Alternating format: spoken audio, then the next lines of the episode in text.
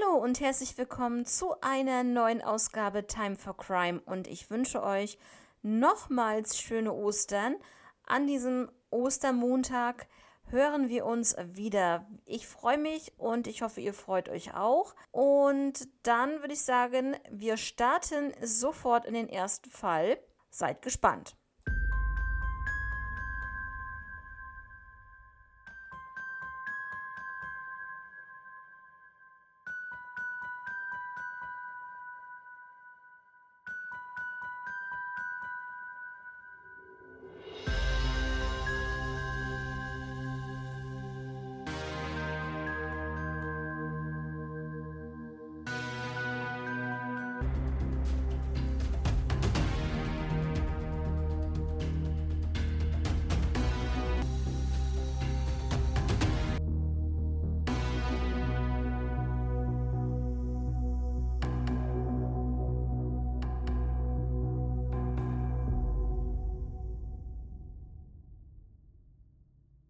Im heutigen ersten Fall geht es um Gabriele Schmidt. Sie wurde 1978 geboren und lebte mit ihrer Familie in der Magdeburger Straße 27 in Fulda. Sie war sehr schüchtern und zurückhaltend, aber sehr fröhlich und spielte gerne draußen. Sie fuhr mit ihrem Dreirad im Hof des Wohnhauses. Und so auch am 3. Juni 1983 da war Gabriele Schmidt gerade mal fünf Jahre alt.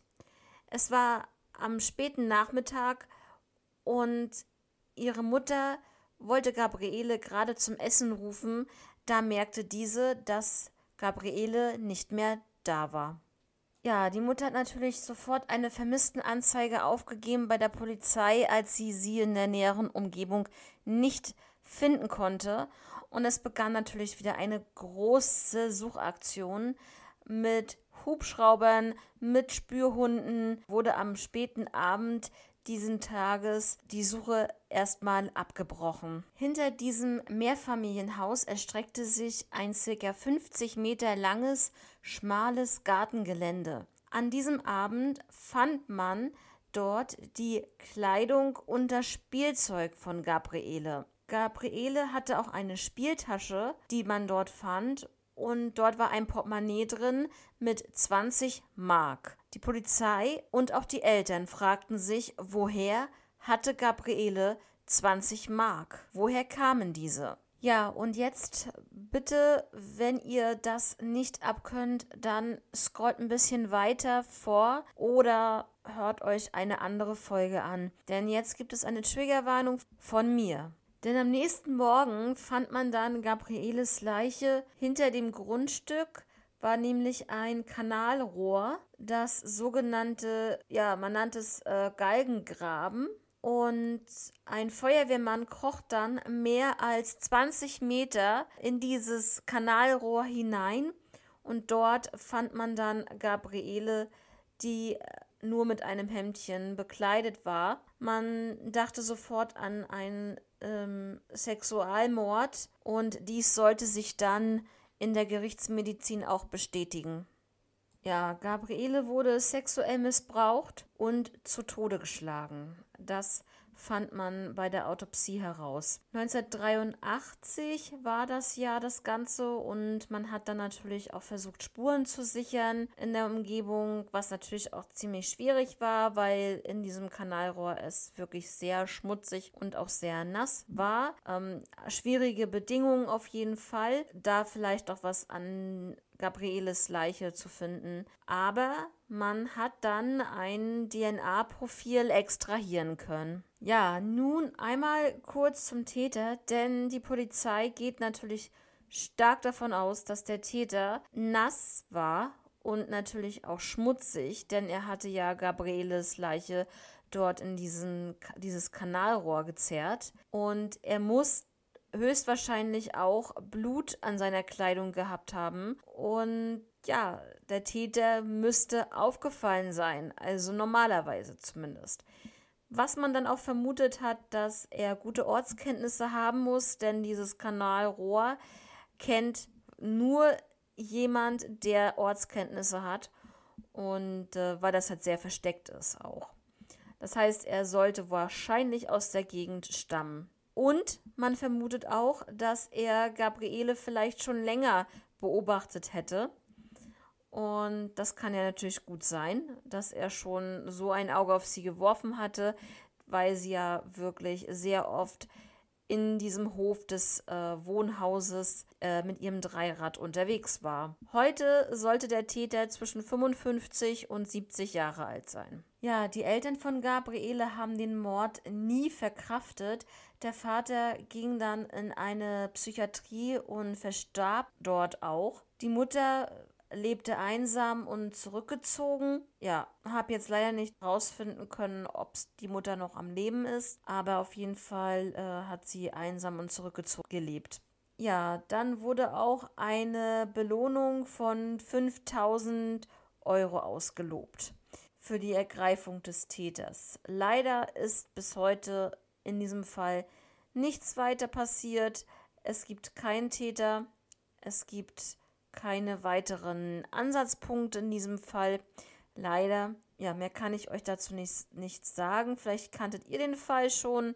Dann schreibt doch gerne bei Instagram time-for-crime. Und dann, ja, gehen wir jetzt einfach mal in den zweiten Fall über. Im zweiten Fall geht es heute um Annika Seidel. Annika ist vor fünf Tagen elf Jahre alt geworden. Sie bekam einen Hund namens Tabs. Es ist der 10. September 1996 und die jetzt elfjährige Annika Seidel wollte in einem Zoogeschäft Flohhalsbänder kaufen und auch noch etwas Futter für ihren neuen Hund. Gegen 18 Uhr war sie mit ihrer Mutter am Kelkheimer Bahnhof unterwegs. Dort trennten sich dann ihre Wege, da Annika ja zur Zoohandlung wollte. Alleine. Dann war sie spurlos verschwunden. Als Annika dann nicht mehr zurückkam an diesem Abend, hat natürlich die Mutter äh, sie als vermisst gemeldet.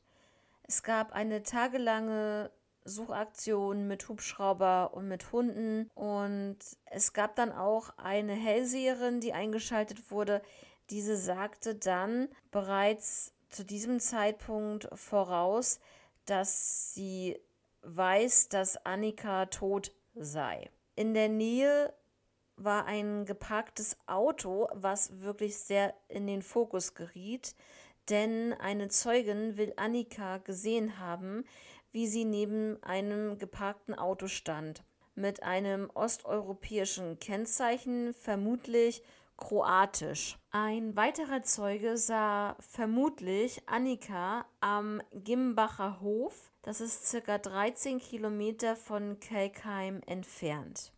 Ja, zu dieser Sichtung habe ich jetzt nichts weiter gefunden. Äh, ich gehe davon aus, dass sie in Begleitung war, aber das ist jetzt nur meine Vermutung. Zur ersten Theorie dann erstmal. Ein freiwilliges Verschwinden war natürlich die Theorie aber das kann unwahrscheinlich sein, da Annika ja elf Jahre alt war und natürlich auch ein intaktes Elternhaus an ihrer Seite hatte. Theorie Nummer zwei und das wahrscheinlichste ist, dass sie einem Verbrechen zum Opfer gefallen ist. Ob es ein Bekannter war, ob es ein Fremder war, das steht hier also noch wirklich offen im Raum. Ich kann mir vorstellen, dass es wirklich ein Bekannter sein könnte, denn ich denke nicht, dass sie sich von jemand Fremdes hat ablenken lassen, weil sie ja wirklich zum Zoogeschäft wollte. Und wenn sie da an einem Auto gestanden hat, dann vermute ich, dass es bekannter sei. Aber auf der anderen Seite, wenn man bedenkt, dass es angeblich ein kroatisches Kennzeichen sein soll, dann denke ich wiederum, dass es jemand Fremdes natürlich gewesen ist. Also ähm, die Frage ist auch, wurde es vom Zeugen auch wirklich so als kroatisches Kennzeichen oder als ausländisches Kennzeichen gesehen oder einfach nur verwechselt?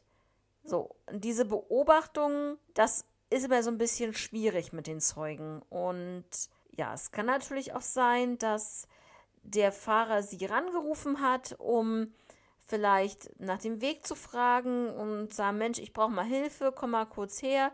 Vielleicht kannst du mir den Weg sagen, du kennst dich hier sicherlich aus. So kann ich mir das auch vorstellen. Und dass dann vielleicht war dieser jemand nicht allein im Auto. Vielleicht waren die zu zweit, keine Ahnung. Und dass der äh, zweite Mann sie dann vielleicht in dieses Auto dann gezerrt hat. Aber es gab halt keine Zeugen, die irgendwas derartiges beobachtet haben. Was komisch ist, denn es muss ja zu sowas gekommen sein, sonst wäre sie ja nicht verschwunden. Das ist wirklich äh, alles komisch. Ja, eine Sache habe ich noch. Und zwar im Jahr 2008 hat ein Bekannter der Familie eine Frau am Grab der Mutter von Annika gesehen und vermutet, die erwachsene Annika am Grab gesehen zu haben.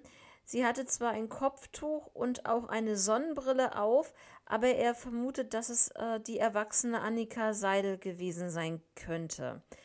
Daher geht man davon aus, dass Annika wirklich noch am Leben ist. Und man hat dann 2018 ein Aging-Foto veröffentlicht, so wie Annika heute aussehen würde. Und äh, 2018 wäre Annika 31 Jahre alt geworden. Ja, das ist nun die Frage. War das am Grab der Mutter wirklich Annika selber? Oder war es einfach nur eine Bekannte, die da aufgetaucht ist? Weil es ist ja schon komisch, warum muss man sich dann vermummen mit Sonnenbrille und Kopftuch, wenn man zu einem Grab geht? Das finde ich schon ein bisschen seltsam. Das könnte wirklich darauf zutreffen, dass es Annika gewesen sein könnte, die sich halt so ein bisschen im Hintergrund halten wollte und nicht leicht, sodass jeder sie erkennt. Das könnte ich mir wirklich gut vorstellen. Und ja, was sagt ihr dazu? War das am Grab wirklich Annika Seidel? Ich werde euch natürlich auf jeden Fall dieses Aging-Foto auch noch mit äh, zu Instagram reinpacken und mal gucken, was ihr dazu sagt. Und ja, dann war es es eigentlich schon für heute. Wie gesagt, schreibt mir auf Instagram time-for-crime. Da könnt ihr mir Fallvorschläge schicken, da könnt ihr mir Ideen schicken zu einzelnen Fällen, eure Meinung dazu, wie ihr das seht. Denn hier habt ihr meine Meinung dazu und ich möchte natürlich auch ganz viele andere Meinungen von eurer Seite hören, ne, dass wir so ein bisschen kommunizieren. Das wäre ganz cool. Wie gesagt, ich wünsche euch jetzt noch eine angenehme Woche. Wir hören uns am Mittwoch wieder und bis dahin bleibt gesund, passt auf euch auf und ciao.